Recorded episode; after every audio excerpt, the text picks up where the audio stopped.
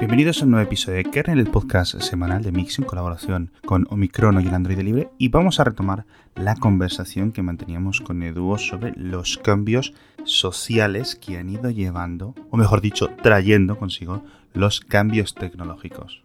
Y en el anterior episodio hablamos mucho de la distribución de subtítulos y cómo eso cambió la forma en la que veíamos las series. Y en el trozo de conversación que os voy a poner ahora, vamos a comentar mucho más sobre la piratería y también sobre cómo han ido cambiando los coches o la relación de nosotros con los coches.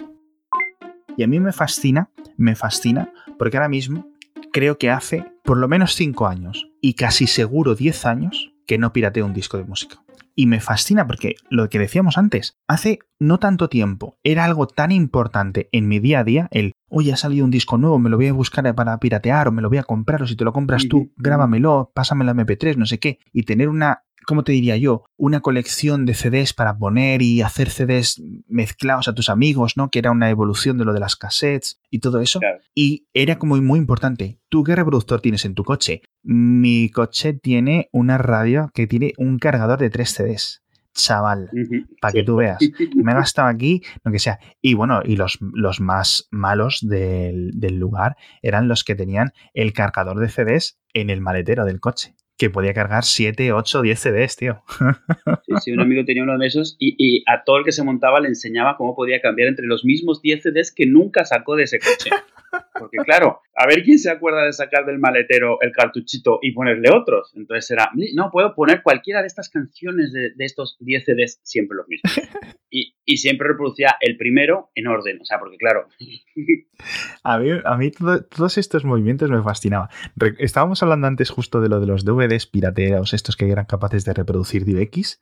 Y claro, era una época en la que funcionaban como funcionaban. Tenían el play, tenían el pause, pero no tenían los menús interactivos ni nada. Y a esto le pasaba lo mismo. Eran, o sea, en plan, vale, sí, te lo habías conseguido gratis, lo habías pirateado y tal, pero tenías como unos movimientos muy raros, no era como ahora, el cambio tecnológico, tengo Apple Music, tengo Spotify, tengo el Amazon Music, tengo lo que sea. En un móvil, mi móvil aprende de mí de mis gustos musicales y me está descubriendo grupos musicales cada dos minutos, tío. Algunos de los cuales jamás habrías escuchado en la radio bueno, y jamás nunca. habrías descubierto ni que existían. Hay grupos enteros que solo lanzan su música ya en estos medios. Claro. Esa música que nunca ve un CD comercial, excepto como tema de, de, de colección, más que de realmente salir a mercado, que ya no intentan ir a, a, tiendas de música. ¿Recuerdas tiendas de música donde ibas a ojear CDs? Allí, toc, toc, viendo qué CDs habían. Si no querías piratear, ahora ya ni eso. Hay grupos enteros que, o, o cantantes que, que, realmente van directamente a YouTube y Apple Music. Ahora mismo una de las canciones que más están de moda, esta de, de, de Ellos Aprendí, de un español, que canta, es una canción hecha de frases de películas de Disney uh -huh. y películas de niños. Que yo sepa, esa, esa canción no ha tocado un CD real, nunca. Salió en YouTube, fue un hit y está en Apple Music, que me asombró que estuviese porque no es de una discográfica ni nada. Y, y ahí está,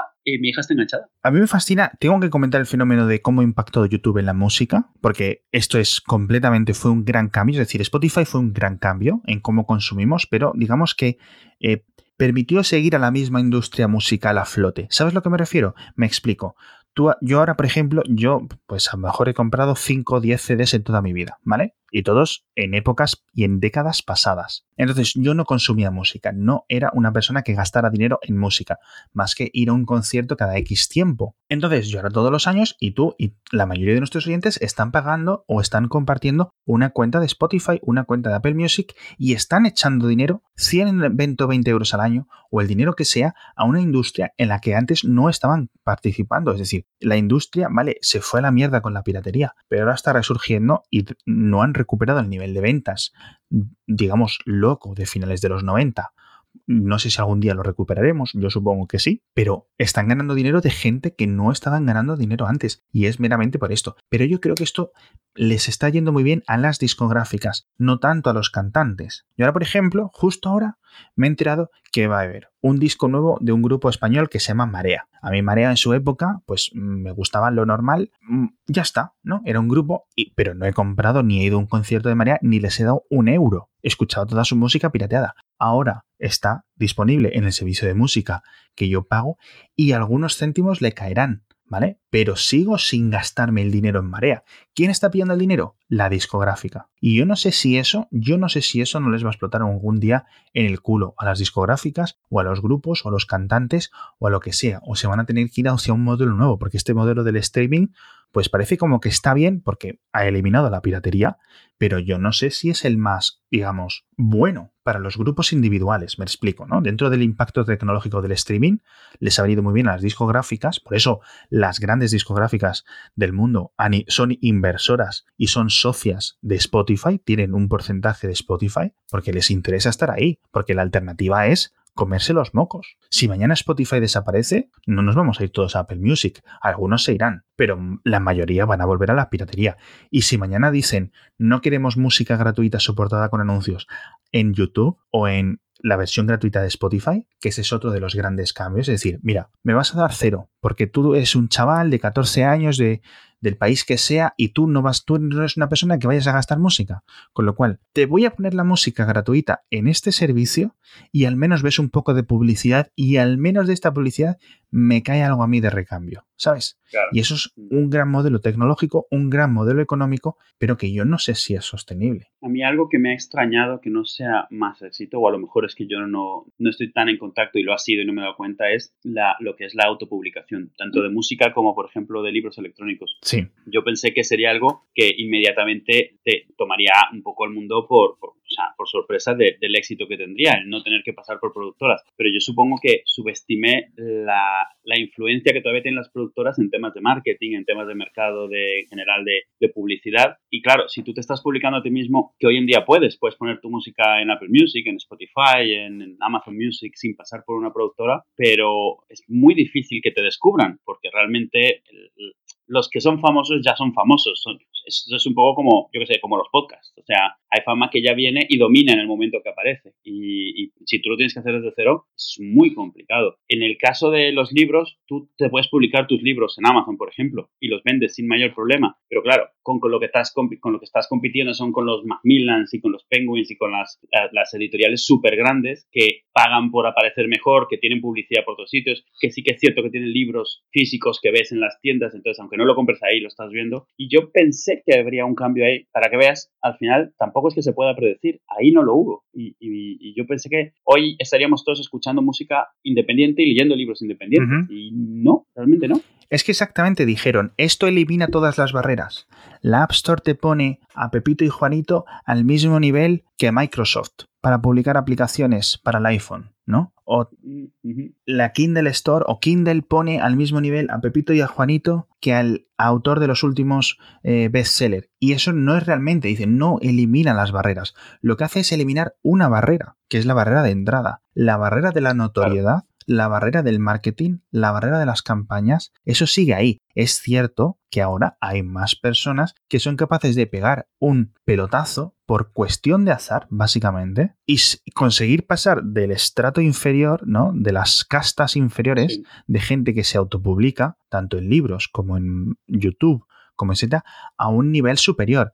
Luego, por ejemplo, hay un montón de factores, pero digamos, el establishment sigue siendo el mismo hoy en su 90% que hace 20 años. Y eso yo no sé hasta qué punto, no sé si es que no va a pasar o si es que aún tienen que explotar, eh, tengan que irse a la bancarrota todas las editoriales, todas las discográficas, todas las productoras tradicionales para que esto cambie. Pero sí es cierto que ahora hay algoritmos de descubrimiento, recomendaciones un poco personales, con lo cual antes a lo mejor un crítico de un periódico era la puerta o era la oportunidad para que muchas personas descubrieran cine que no era el cine que quería poner el taquillero o el director del cine de tu, de tu barrio, porque no había más forma de ver películas. Era lo que un señor, tradicionalmente un señor, decidiera que en su cine de una sala o de como mucho dos salas se iba a poner. Y eso afectaba a los gustos de todo el barrio. Y ya está, o de toda una ciudad incluso. Ahora un crítico de cine por ejemplo, en vez de tener su columna en un periódico, pues tiene un sitio en el que lo leen millones de personas, recomienda una película y la puedes ver por streaming y alguien que ha conseguido que Netflix le publique su documental, su serie, lo que sea, se puede convertir en un éxito de la noche a la mañana. Eso sí ha bajado la barrera. Es decir, se han ampliado las oportunidades, pero aún así, la crema de la crema, el tope de lo tope sigue siendo lo que tú dices. Porque si no, por cuestión de mera gente, cantidad de gente publicando, estarían los autopublicados, los indies, toda esta gente estaría copando los topes, aunque sea por mera avalancha. Pero si no siguen saliendo, si no siguen pasando los filtros de recomendaciones populares, de no sé qué, de salir en la radio, etcétera, pues siguen quedándose atrás y al final son los mismos intereses. Ya digo, puede ocurrir en el futuro. A lo mejor dentro de cinco años ah, escuchamos este podcast y nos reímos. ¿Cómo podíamos pensar que no, no sé qué es? Y cuando realmente se ha democratizado todo o se ha equiparado todo. Pero de momento sigue siendo lo que es. ¿Cuál es la diferencia? Pues que ahora Ahora, la radio sigue decidiendo cuáles son el 99% de los hits, la canción del verano sigue, la siguen decidiendo las grandes emisoras de radio, pero a lo mejor un chaval nuevo o una chavala nueva o un grupo indie sube a su SoundCloud o sube a Spotify su disco y un algoritmo de recomendación lo pilla, aparece una playlist popular, lo empiezan a buscar, se hace un poco de bola de nieve y se convierte en un gran grupo. Pero no creo que sea una posibilidad mucho mayor de la que antes tenías de que tocara la lotería.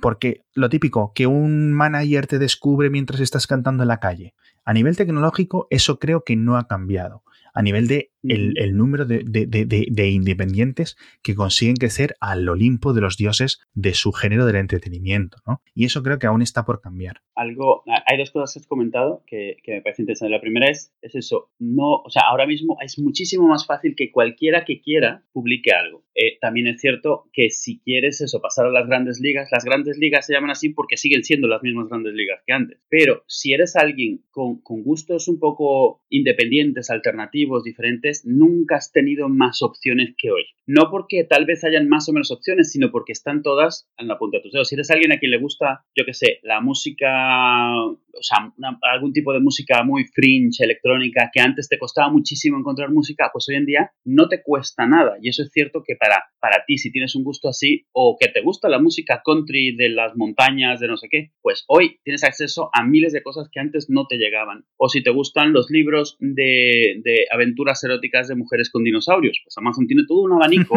de libros autopublicados con historias. Eso sí es cierto, los nichos, ahora hay muchísimos más nichos y los nichos pueden generar o pueden sostener sus correspondientes mini industrias, ¿no? Claro, y lo que sí es cierto es que ninguna de estas cosas tal vez nunca hubiera estado en las grandes ligas porque simplemente no hay esa cantidad de mercado. Y eso me lleva además a la segunda cosa. Si quieres tu oyente, quien sea, escuchar cosas diferentes, hoy en día el algoritmo está en tu contra mientras escuches lo mismo de siempre. Pero si empiezas a escuchar cosas diferentes, el algoritmo te va a ofrecer cosas diferentes porque funciona en ambos sentidos. O sea, lo puedes hacer que funcione a tu favor o en tu contra. O sea, tú puedes empezar a forzarle y el ejemplo es eh, el mismo. Alguna vez por la broma nos pusimos a ver los libros estos de aventuras eróticas con monstruos mitológicos que tiene Amazon y hoy en día todavía me las sigue sugiriendo. Entonces, eso también puede funcionar a tu favor. Si eres alguien al que le gusta mucho la música, eh, la, música a capela, por ejemplo, y empiezas a escuchar música a capela, te va a empezar a sugerir grupos que nunca habrías encontrado de música a capela por tu cuenta. Entonces, sí que es cierto que en ese sentido, si te gustan cosas que no sea el mainstream, también nunca lo has tenido mejor para encontrar cosas que... Eso sí es verdad.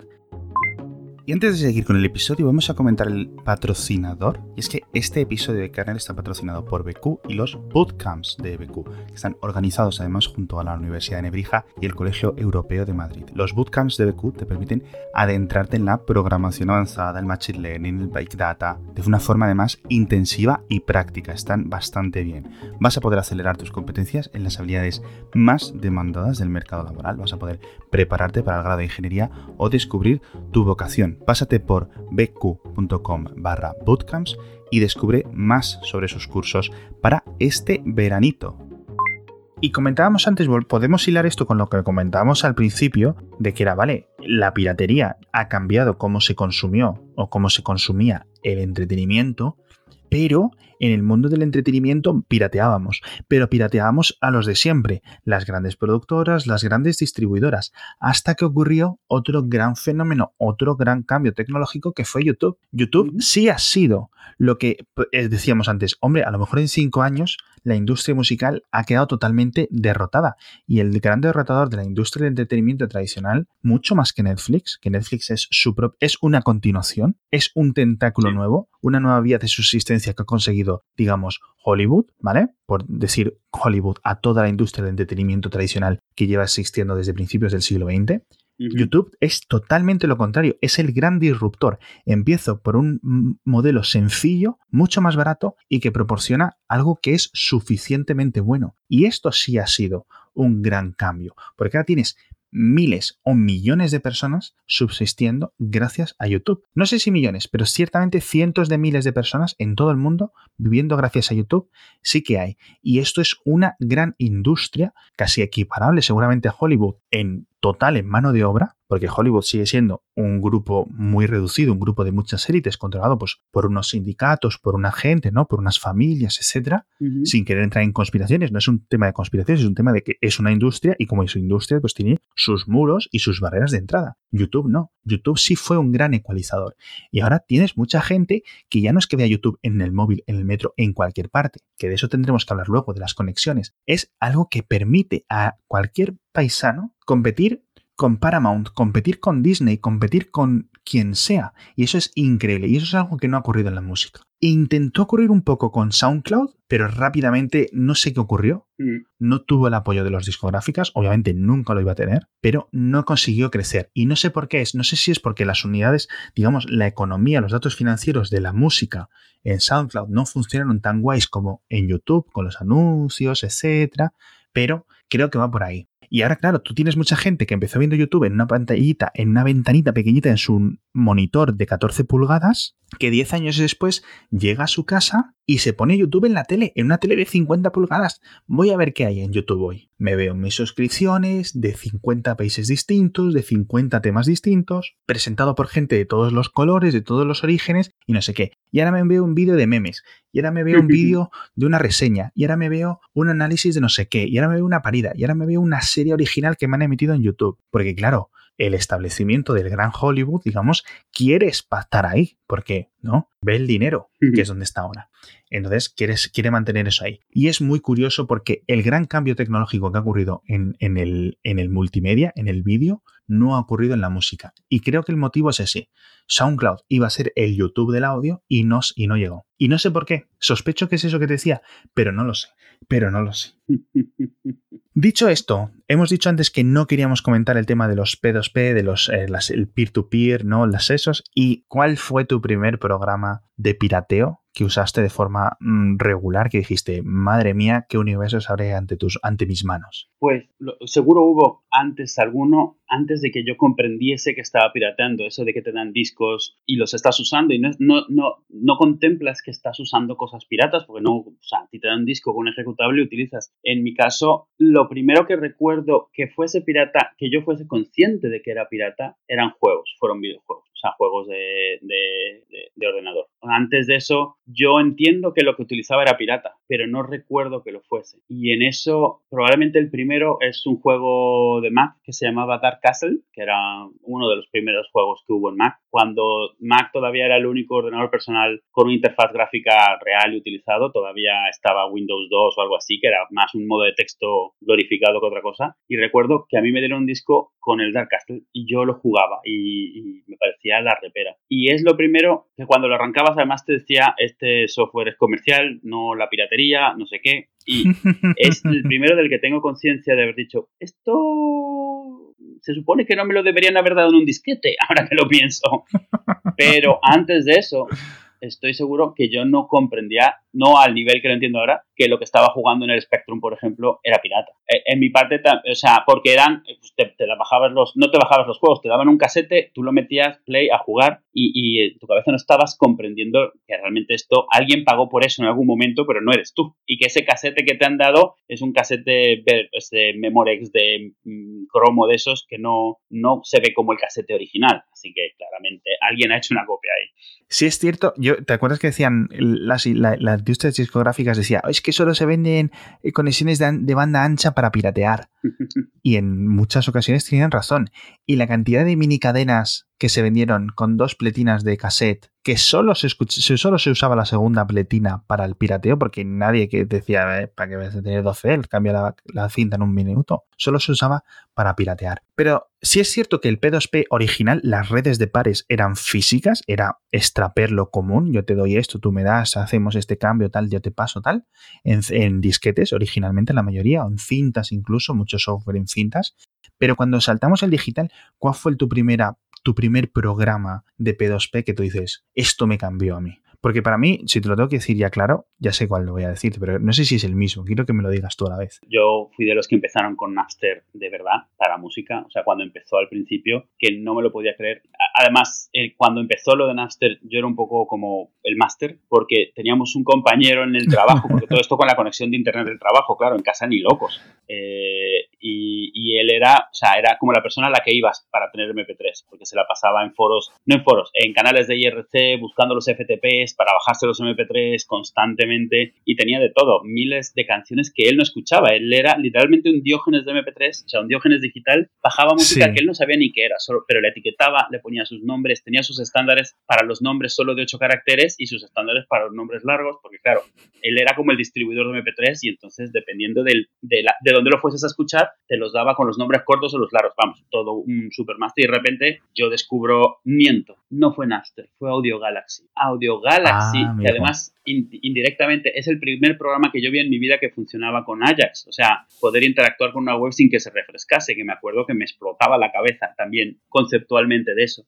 Y Audi Galaxy era, sigue siendo para mí uno de los mejores programas de P2P que, que se fue para nunca volver, pero era una web en la que cual tú ibas marcando cosas para bajar y tenías un cliente que las bajaba por P2P y a su ritmo, entonces tú desde cualquier sitio podías ponerle a bajar cosas y él iba bajando en la máquina en la que lo tuvieses. Entonces yo desde, una, desde casa con una conexión mierder, le podía decir que el cliente que tenía de extraperlo en la oficina que fuese bajando y cuando llegaba tenía eso, la discografía de los Beatles entera, la discografía de Pink Floyd entera. Claro, ya llegabas luego a enseñar y decías, mira, yo, ¿eh? ¿qué tal?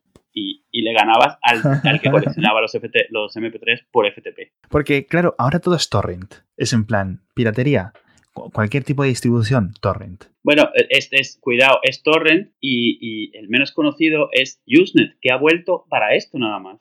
Hay servicios de Usenet de pago cuyo única función en la vida es distribuir binarios, música, películas, juegos, aplicaciones.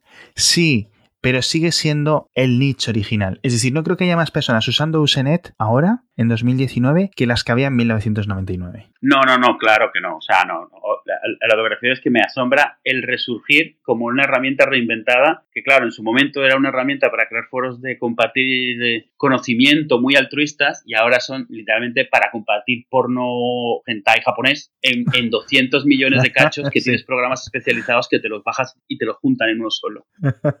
Yo no he visto a nadie, a los adolescentes, más enfoscados en aprender a usar hacha, que era en plan, esta porno no se va a conseguir sola. Hay que intentar aquí, vamos. Ah, yo veía gente hasta analizar los hexadecimales, tío, para saber, para corregir los, los, archivos. Yo el mío, mi primer programa P2P, el que yo creo que me cambió la vida, que yo dije, aquí hay algo en mi futuro, es decir, esto me gusta, fue Edonkey que tenía un gran impacto porque era código abierto, estaba conviviendo con Audio Galaxy, estaba conviviendo con Napster, pero era el primero que decías, esto es distinto, porque funciona con enlaces, no tiene un buscador dentro, no se, la, gracia del Edonkey original, el ED2K, era que no se podía matar. Sí, era totalmente descentralizado. En el que podías coger y derrotar el servidor, como podías derrotar los de Napster originalmente, ¿no? Los que controlaban la búsqueda. Y decir, aquí puedo coger y, bloquear esta herramienta. El de Donkey fue ese gran salto. Eh, luego añadió nuevos protocolos, que ya no recuerdo los nombres de estos protocolos extra que le añadieron, pero ese fue el gran momento que al menos en España, yo creo que en América también, el, no, es algo que me llama la atención, el Emule, el Edonki y, y, el Kazaa, que era como el, primo sucio, eh, en, México prácticamente no se veía comparado con España. En España fue un boom tan grande y, nunca he averiguado por qué. No sé si era porque la infraestructura de Internet lo propiciaba más o por si porque se hizo popular por algún grupo de gente que lo promovió, no lo sé. Pero el uso del, del emule, famoso emule. En España era, a mis ojos, órdenes de magnitud más alto que en, que, en México, por lo menos. No sé en otros países de Latinoamérica. Pero en México no se utilizaba tanto. En México se utilizaba más eh, Napster, Nutella, Audio Galaxy. Uh, vaya nombre me está sacando. Y totalmente cuando se hizo el fork de Donkey, que fue el emule, que venía con el icono tan bonito este, porque el icono de Donkey era feo como un demonio, la interfaz era muy mala, tenías que configurarlo. Emule fue como la llegada de, de Ubuntu a Linux. Sí. Era lo mismo y no era lo mismo. Es decir, simplificaba las cuatro labores de los cinco primeros minutos que tenías que conseguir para que funcionase. A partir de los cinco primeros minutos era igual usar Ubuntu que usar Debian. Y a partir de los cinco minutos de, conseguir el primer enlace y de conseguir las primeras descargas, era lo mismo usar Edonkey que Emule. Pero Edonkey tenías que saber configurarlo. Emule era clic, clic y ya está. Y Emule sí que fue, digamos, eh, Edonkey era como para frikis y Emule era como para el mainstream, para la masa. Y Emule yo creo que fue durante muchos años el gran saturador de las redes de telecomunicaciones de España y no sé, ya digo, si el resto del mundo pero muy similar a lo que fue en Estados Unidos, porque en Estados Unidos todo esto del Donkey y el Emule, esto fue mucho más europeo. Era un fenómeno muy, eh, yo te diría casi centroeuropeo, todo este tipo de piratería, sueco, alemán, todas estas cosas, y de hecho tú veías los nombres de los programadores y todo venía de ahí, hmm. de cuando el código abierto, vale, sí, tenía su importancia en Estados Unidos, su importancia en California, pero era un concepto que casi que era muy específico de Europa, ¿no? Por sus motivos, diferentes motivos eh, socioeconómicos, políticos, etc. Pero las cosas, muchos de los grandes cambios de, de tecnológicos de hace un montón de tiempo provenían de cuatro frikis jóvenes en Hamburgo o cuatro frikis jóvenes en mm. Helsinki. No venían de cuatro frikis jóvenes en San Francisco y otros cuatro jóvenes frikis en Austin. No, ¿sabes? Como un, montón de... Eh, estaba la cosa más equiparada. Es decir, vale, San Francisco había creado Apple, habría creado Oracle, había creado no sé qué, pero Linux, pero todas estas cosas se estaban creando en las grandes universidades europeas o gente, ¿no? Que estaba estudiando ahí. Y fue un, gran cambio muy bueno. Pero sí es cierto que eh, el, emule evolucionó, etcétera. El torrent lo cambió todo. La gracia, el gran avance, la gran innovación, la gran, el gran I más D del protocolo torrent, de que los trozos menos compartidos fueran prioritarios para compartir, es decir, lo que menos había en la red era lo que primero se compartía, eso lo que hacía fue revolucionar, acelerar la transferencia. Ya no tenías que estar un montón de tiempo con tu conexión aprovechada al 10% o al 1%. No, esto fue un gran cambio y de hecho, de hecho, se sospecha que Satoshi Nakamoto, el que escribió el protocolo Bitcoin, el que hizo el paper de Bitcoin, una de las grandes tesis que hay, de las hipótesis, mejor dicho, que hay, es que fue el creador del protocolo BitTorrent, que lo hizo de forma anónima, es decir, por algún motivo, de forma seudónima, mejor dicho. Pero fíjate las dos revoluciones que fue lo de, lo de las criptomonedas con Bitcoin y el BitTorrent, que es en plan, se le considere, ¿no? Bueno, de igual que en muchas formas, muchas cosas se le consideran, no, el autor fue Da Vinci, pues bueno, pues a lo mejor no, lo más probable es que no, pero fíjate lo genio del protocolo BitTorrent que aún sigue hasta ahora. Además, tuvo, tuvo una evolución muy pequeña cuando eh, adoptó el formato Magnet, que es muy parecido al del E2K, que logra desconectar el torrent de los trackers, a final de cuentas, y crea una firma única. Y, eh, lo de los magnets ha sido como un segundo aire en el cual pues pueden ir tirando los trackers que pueden aparecer nuevos y te sigue valiendo el mismo, pero además no tienes que descubrirlos, se descubren solos. Y eso, vamos, el protocolo ha resistido todo lo que le han echado encima. Sí, porque se han invertido miles de millones de dólares, miles de millones de euros en conseguir e intentar derrotar este tipo de redes y no se ha conseguido. Claro, se ha, se ha destruido mucho, digamos, obviamente, el pirateo de música, el pirateo de películas, el pirateo de series ha destruido mucha eh, puestos de trabajo, ha destruido puestos de trabajo a millones, ha destruido eh, trozos del PIB de muchos países. Por eso Estados Unidos ha sido tan agresivo, porque ningún otro país, salvo quizás Japón, salvo quizás Reino Unido, tenía una industria de entretenimiento que ha sido tan afectada por la piratería. Como la de Estados Unidos. Por eso Estados Unidos ha impuesto estas multas tan importantes durante un montón de, tiempo con el tema de, de, la piratería del entretenimiento. Pero sí es cierto que han generado, a su vez, pues un montón de avances. Es decir, lo que se quita de un sitio normalmente a nivel económico suele ponerse en otro. Hablando en términos muy simples, ¿no? Y muy simplificados. Pero es cierto que es lo que es. Pero el protocolo BitTorrent hubo una época en la que parecía que tenía competencia, parecía que tenía competencia, pero al final se demostró que no. Pero una cosa que los dos años que funcionó, funcionó, que era una maravilla. Yo no sé si tú te acuerdas de una cosa que se llamaba Pando. Oh, sí. que eso era, tú lo ponías y si tú tenías una conexión de 3 gigas o de 3 megas, de 3 megabits, bajaba 3 megabits, pero vamos, hasta que se te quemara el, cable, el, cable router o el... Bajaba, bajaba a la velocidad que tú sentías que tenían que ser 3 megabits. sí, sí, sí, sí, sí.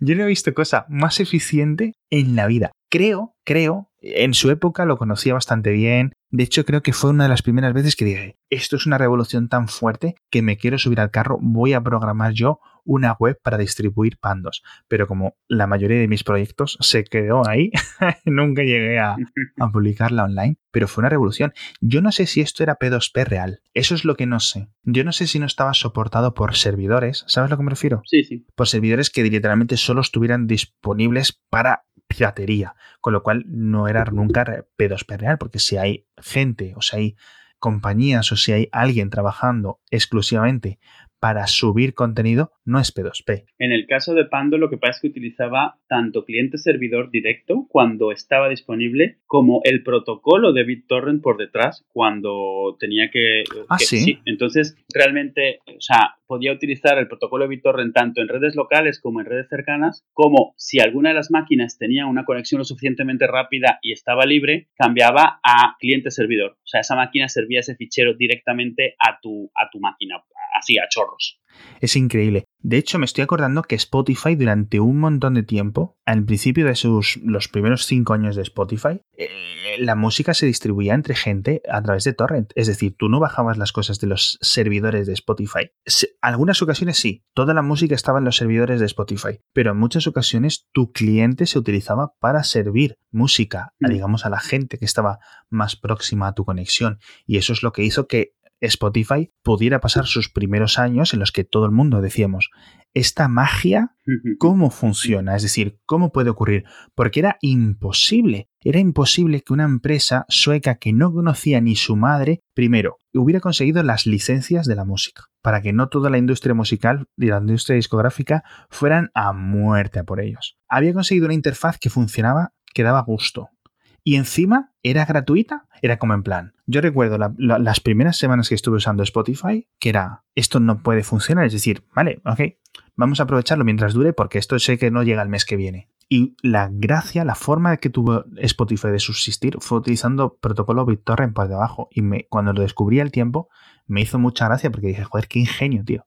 Pero bueno, hemos hablado muchas cosas digitales y yo tengo aquí una cosa apuntada porque aquí yo creo que seguro que tu experiencia va a ser valiosísima, que es un montón de cambios en la industria del motor. Cambios tecnológicos, pero digamos incrustados, situados dentro del habitáculo de los coches.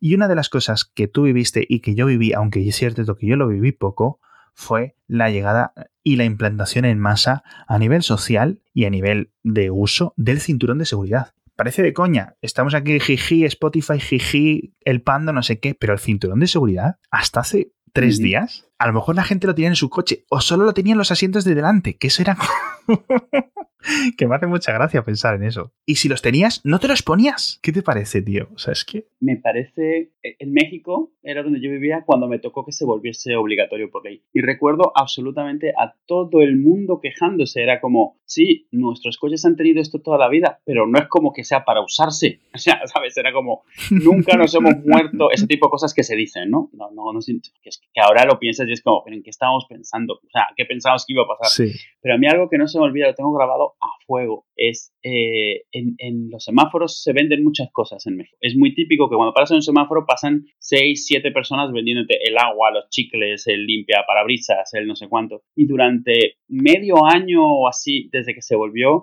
ilegal no ir con el cinturón, te vendían camisetas blancas con una banda negra cruzada Sí, sí, sí, sí, tal cual en el semáforo. Te las lleva, iba uno con las camisetas y llevaba una puesta, claro. Y te las vendían para que la llevases en el coche y te la pusieses, porque cuando se implementó originalmente el cinturón en México, no, o sea, solo tenías que utilizarlo en las vías rápidas. Por ejemplo, el equivalente en Madrid sería la M30. O sea, en las vías que, que, que, no son calles. Pero en las calles no tenías que llevarlo. Yo creo que la lógica era, pues, que vas más rápido, lo que sea. O tratar de hacerlo de forma gradual. Pero a mí las camisetas con las bandas, que podías comprar con la banda izquierda-derecha o de derecha-izquierda, para por si tenías gente visitándote en el coche, viajando contigo, se la pudiese poner, que no era una camiseta, camiseta, era imagínate como un poncho para poder ponerte y quitártelo, claro. Ah, claro, eh, donde, cuando lo tenías puesto tenías la banda cruzándote. Mi coche, mi primer coche, no que compré yo, sino un coche que mi padre le compró a un amigo, un Renault 18 muy destartalado, no tenía cinturones porque el dueño se los había tuneado, o sea, que se los había quitado para que pues, para ser más moderno. Y entonces, cuando se volvió, cuando se volvió obligatorio por ley, mi padre literalmente le atornilló unas, unas bandas negras atornilladas en, en un lado para poder ponerlas encima, porque claro, desde afuera no se nota que no es un cinturón. Entonces tú te ponías el listón este, la, la, cuerdita, y lo llevabas ahí apoyado en la tripa un poco, porque no tenía dónde engancharse, hasta que te tuvieses que bajar del coche. Porque claro, esas son la tontería de cosas que te inventas para no cumplir con una ley que estás convencido de que es una tiranía, es innecesario, tú no necesitas esto. Y claro, hoy en día no se te ocurre ni siquiera no ponerte el cinturón. Los coches, no existe coche. Yo hace 10 años que no he visto un coche que no pite cuando no te pones el cinturón. Sí, y ah, tengo que hablar de eso. Eh, primero quiero decirte, en España eh, hubo una época eh, donde las leyes eran, no tenías que poner el cinturón si era un trayecto corto. claro. ¿Cómo se lo justificaras tú al guardia que te parase o no? Eso ya era tu problema. Pero era, para trayectos cortos puedes no sé qué, no sé cuánto. Obviamente, al principio, solo los asientos delanteros. Los niños atrás daba igual. Claro, que reboten por ahí. Mi mujer siempre lo cuenta. Dice, yo me metía a viajes de 4 o 5 horas tumbada en el asiento, leyendo, jugando a la Game Boy. Game Boy, por supuesto, con una pantalla que no era retroiluminada. El Pleistoceno. Que ya la, la, Game Boy en su época sí era una gran revolución. Tenemos que hablar luego de las videoconsolas. Pero, claro, entonces, ¿qué pasaba si el, el coche frenaba? Pues que tú te caías para abajo. Claro. y, y además era lo normal. Era, o sea, nadie sí, lo, sí, sí. normal. Ya está. Nosotros, yo llegué con mis padres a hacer viajes enteros en una Range Rover donde bajaban los asientos y toda la parte atrás del piloto eh, se, se volvía como un área de juegos a todo lo largo. Una vez directamente pusieron un colchón en, durante, en toda esa zona para que los niños ahí estuvieran jugando, durmiendo, como cayesen los niños totalmente sueltos atrás. O sea, y pasase lo que pasase. O sea, adelante, por supuesto, ni cinturón ni nada. Y ahora, el gran problema tecnológico de esta década, de esta época, es si las sillitas de bebé tienen que ir cubiertas por los laterales o pueden ir, digamos, solo siendo como una especie de huevo, o sea, un asiento pequeñito, o si tienen que ser un huevito.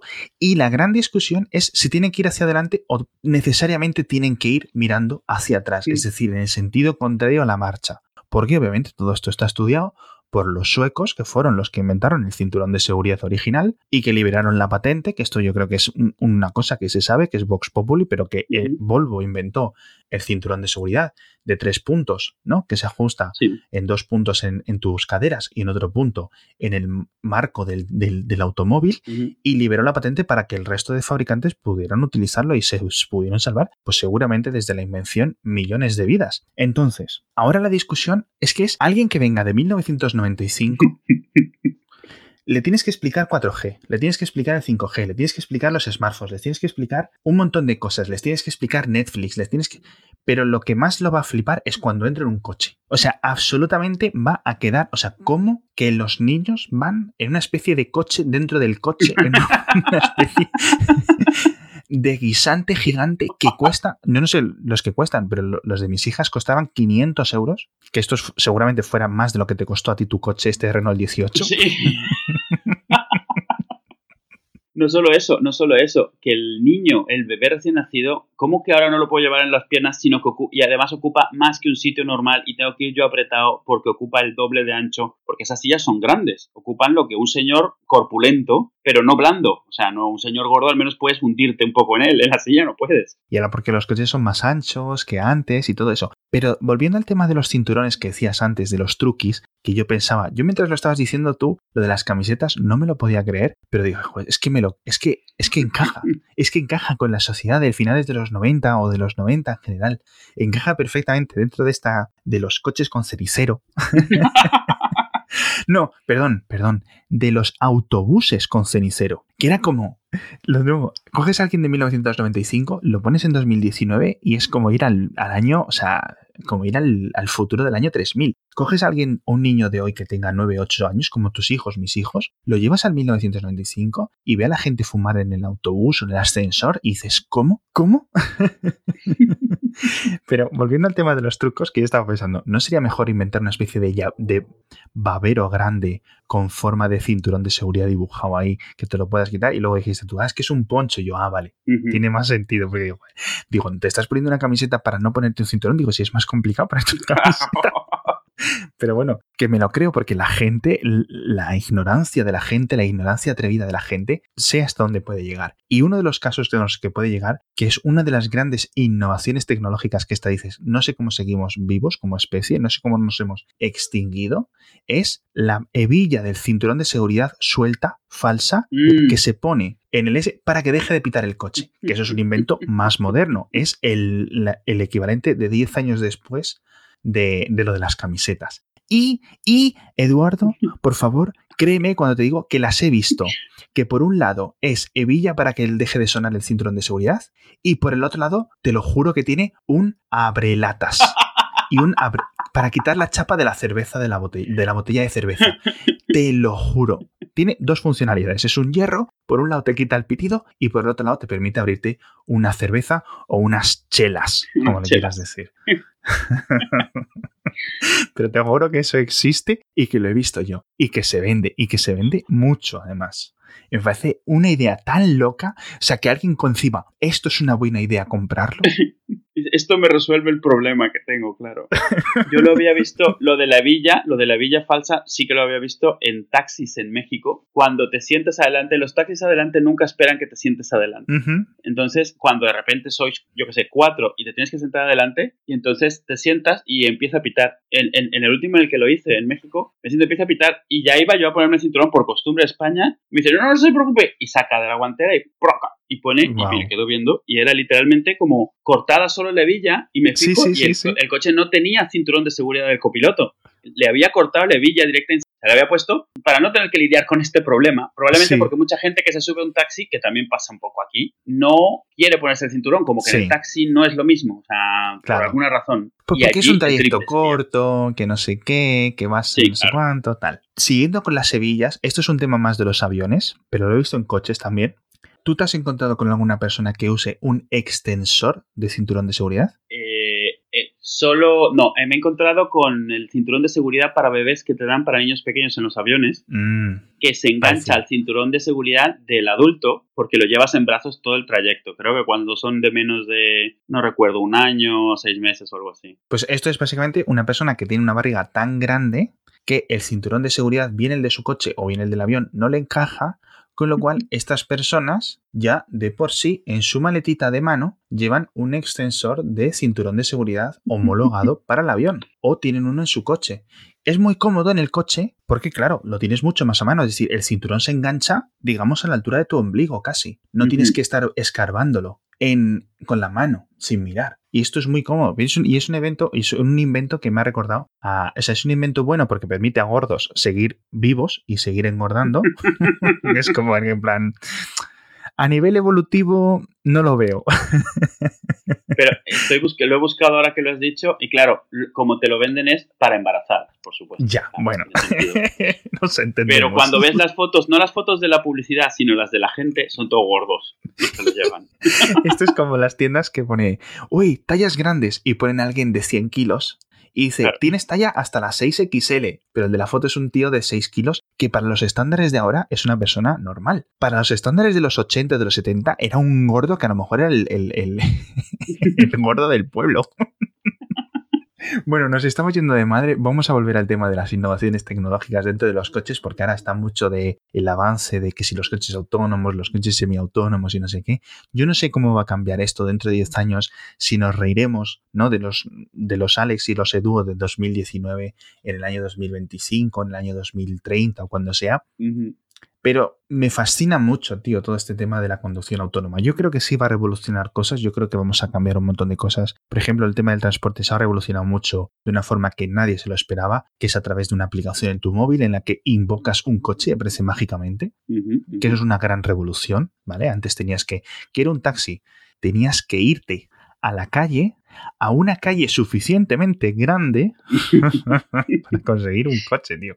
Y claro, y eso digamos, gente como tú, como yo, que no tienen aspectos raros. Si tienes aspecto un poco de lo que se saliera de lo que al taxista le saliera de recoger en ese momento, no entrabas al taxi sí, sí. Ha cambiado esto tanto que yo, yo ahora mismo estoy, estoy en, Lisboa de viaje y hace un rato que he tenido que coger un, un, Uber para venir de la oficina aquí. Aquí hay Uber y Cabify, pero Cabify no se usa mucho, así que si quieres algo de esto es Uber o, taxi. Y he puesto dónde iba, o sea, me, ha, me, he subido al coche y el de Uber, yo creo que por educación, por costumbre, me ha preguntado que a dónde iba. Y me he quedado tan descolocado porque estoy tan desacostumbrado a decirle a una persona desconocida a dónde voy porque se lo pones a la aplicación, te subes y, no interactúas. Pues, sí. y, me he quedado que el tío lo que ha pensado es que yo no hablaba, no lo entendía y me empezó a hablar en inglés directamente. Yo como, no, espera, que sí te entiendo, pero es que, no sé, está en la aplicación, ¿no? Así como que me he quedado como que no sabe ni qué decir, porque dije, coño, ¿cómo se llama el sitio al que voy? Lo he puesto, pero no sé cómo, nunca lo he oído en voz alta, no sé, yo qué sé. Es tal cual. Y o sea, esto de poder ir a Japón y tener la misma aplicación de Uber o las diferentes Ubers, yo le digo Uber a todas las que no son Uber. Sí, claro. se ha convertido en un verbo, ¿vale? O en un nombre común más que en un nombre propio de una. Se ha convertido en un Kleenex. Sí, justo, se ha convertido en un Kleenex. Es, me parece increíble que estemos a punto de. Ya, obviamente, pues tú ya puedes ir a algún cualquier país que ni siquiera. Porque dice, no, eh, tú a donde vayas con el inglés, Mira, esto de que con el inglés vas a todas partes es la gran mentira que se piensan la gente que no sabe inglés. Ay, yo quiero aprender inglés para ver mundo. Con inglés ves Inglaterra y no ves muchas zonas de Inglaterra.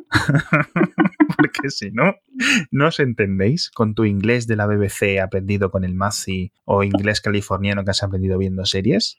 No te vas a entender. A partir de 40 kilómetros al norte de Londres ya estáis fuera de onda. ¿Vale?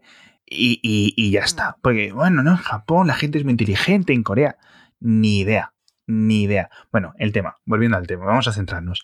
Las aplicaciones de traducción simultánea existen ya, que es una de las cosas que me flipa, porque es que hace 10 años era en plan algo que, sí, bueno, esto lo dijo Asimov en un libro en los años 50 que iban a existir en el futuro, pero claro, aún le quedarán unos 50 años para existir y las tienes gratuitas en el móvil que funcionan de una forma increíble, tío. Increíble.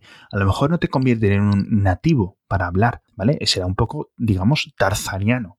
Pero este cambio, el turismo, simplemente con esta aplicación, con todos los cambios tecnológicos que ha habido de Airbnb, las aerolíneas baratas, las mejoras en los aviones, que ahora es muy barato a nivel, para, digamos, para una aerolínea poner a 200 personas a viajar a 2.000 kilómetros de distancia. Es muy barato y por eso todo el mundo podemos hacer mucho más turismo o podemos conocer más partes del mundo. Son un montón de grandes cambios que al final lo que han hecho es que Pepito y Juanita o que cualquier tonto pueda visitar el mundo con un móvil de 200 euros, con una tarifa de 20 euros y con un precio de un billete de avión de Chichinabo, tío. Y eso es un gran cambio que no lo estamos, o yo creo que la sociedad, como ha sido tan gradual, no lo ha sabido ver y no lo estamos sabiendo asimilar.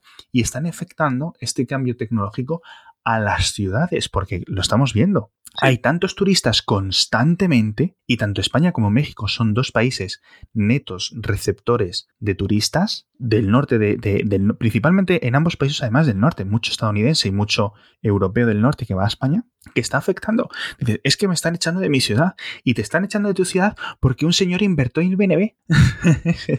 no tendrías otra cosa mejor que hacer, hijo mío.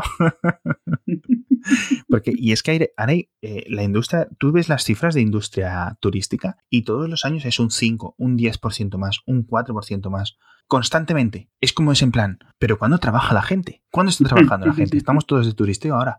Y es que, claro, ahora te escapas un fin de semana porque ir a Londres, gracias a un montón de cambios tecnológicos, o ir de Ciudad de México a visitar Miami, por ejemplo, antes era en plan algo que hacías si tenías un familiar o si querías ir a Orlando, Florida, en plan una vez cada década. Es que ahora hay gente que está en Londres o que está en Berlín o que va a visitar ciudades de Europa, que va a visitar ciudades que no estén muy lejos, constantemente todos los fines como quien iba al barrio de al lado. Y eso me fascina. Podemos hablar del streaming, podemos hablar de los discos, pero este cambio tecnológico o esta serie de cambios tecnológicos me fascinan y yo creo que es eh, el, gran cambio social, el gran impacto social que ha tenido un montón de tecnologías.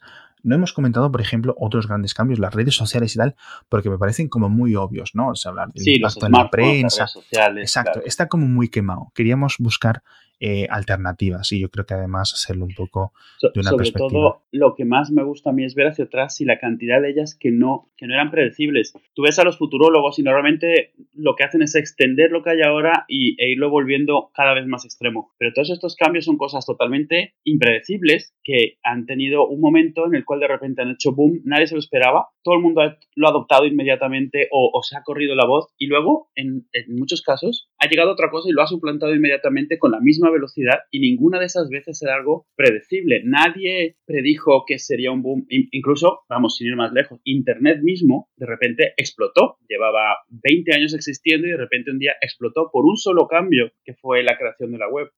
Todas las cosas que hemos comentado han sido cosas parecidas. Tal vez sus inventores esperaban que fuesen famosos. Estoy seguro que Philips cuando desarrolló el estándar de los CDs, obviamente quería que fuese un mega hit, pero no se esperaba el tema de la piratería, el tema de los MP3, el tema de que fuese el boom más grande de los CDs no fuese la música, sino grabártelos en casa con cosas bajadas piratas. Ese tipo de cosas no son predecibles. La verdad es que tienes toda la razón. Bueno, Edu, muchas gracias por venirte a Kernel. Muchas gracias por a todos los oyentes, muchas gracias a nuestros patrocinadores y bueno, nos vemos en el próximo episodio. Hasta la próxima. próxima.